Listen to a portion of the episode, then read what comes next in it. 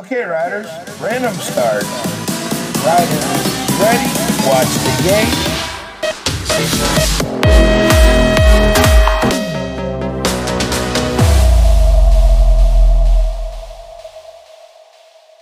Hola amigos del BMX, bienvenidos a un nuevo episodio de BMX Podcast. Mi nombre es Pablo.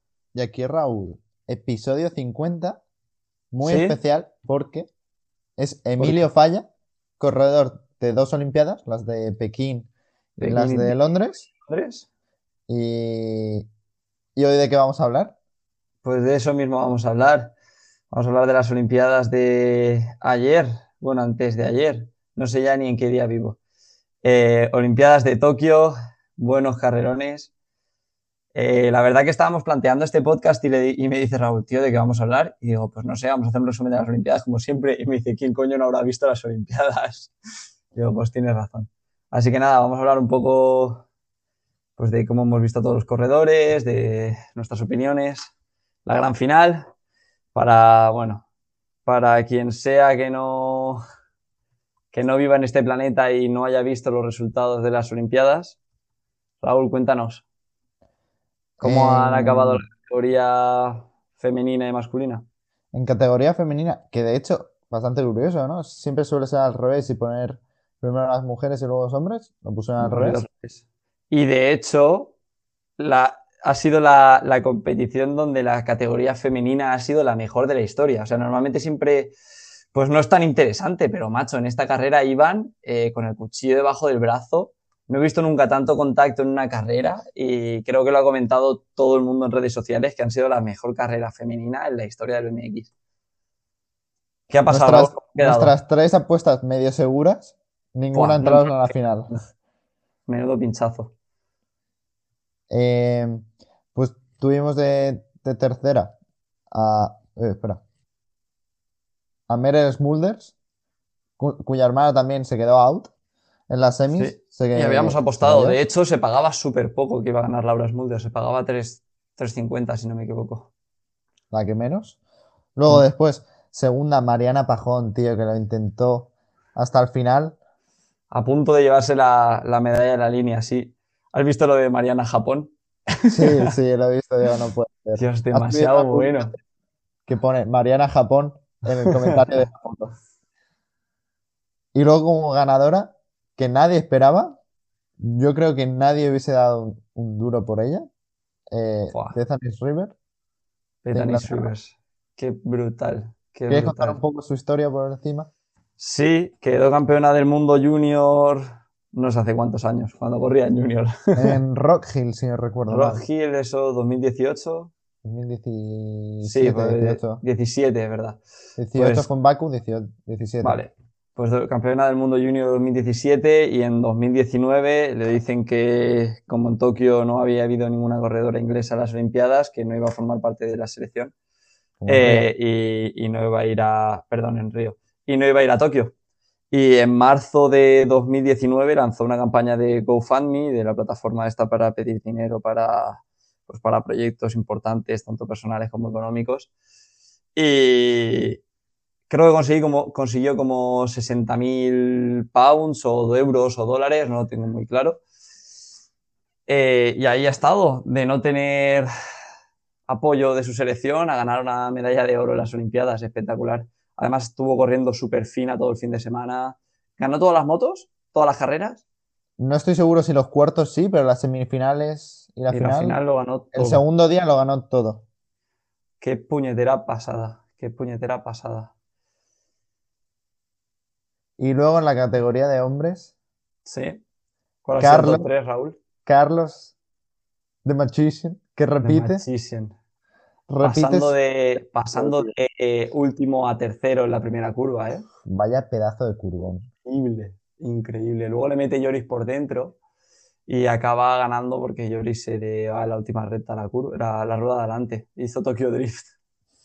Pobrecito. Qué putada. Qué putada. Eh, Luego. segundo, Raúl. Segundo, alguien que dijo, alguien, no sé quién, arroba yo, dije, lo estoy viviendo muy bien. Yo creo que a la final se mete y en la final eso puede ser un espectáculo. Sí, menos Cae- mal que no ganó, porque si no me echarías la bronca, ¿eh? Por no haber apostado. Kai White, el señor Kai White, con su bici y su casco rosa de leopardo, tío. Qué Es que es un tío.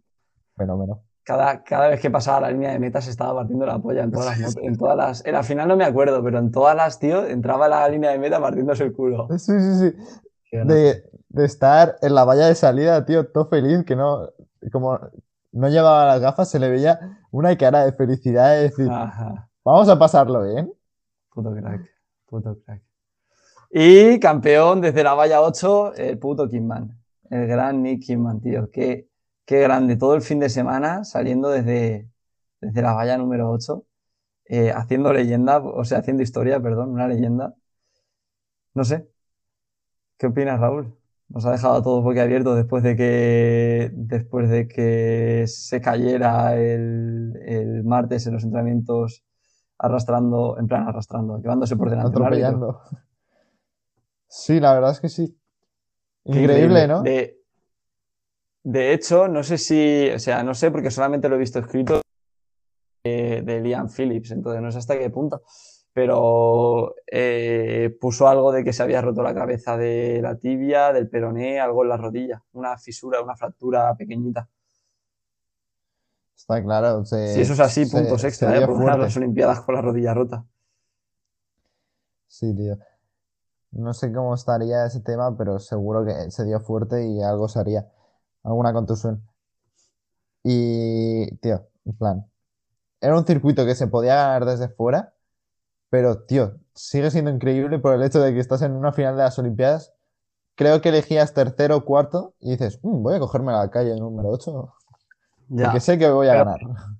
Ya no es que, o sea, sí, es que sé que voy a ganar, pero el- Nicky Man lo tiene claro al final. Sí, sí, sabe que sale mal su en la valla, valla, pero su valla no es la mejor, es la mejor. pero conforme llega al plano, acelerando, es, es increíble. En plan, no hay nadie en el mundo. Porque una buena valla, no hay nadie que destaque por la valla, que siempre salga adelante, pero este tío destaca siempre acelerando.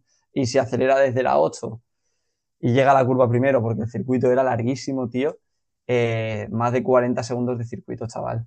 San Yo Vicente, creo- 27 tú y Nicky Man igual se los hace yo, o 28, y Nicky Man igual se lo hacen 25. Son casi San Vicente y medio, imagínate.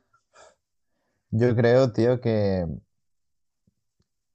que de todas formas, le- si hubiese querido Kai White, le podría haber metido al final a. Kidman.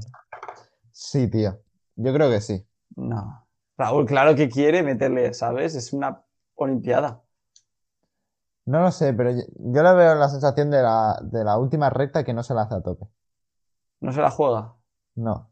Que No dice, sé. Buah, soy segundo, no quiero caerme haciendo gilipollas. No gilipollas, No. pero sí que no quiero. Prefiero asegurar.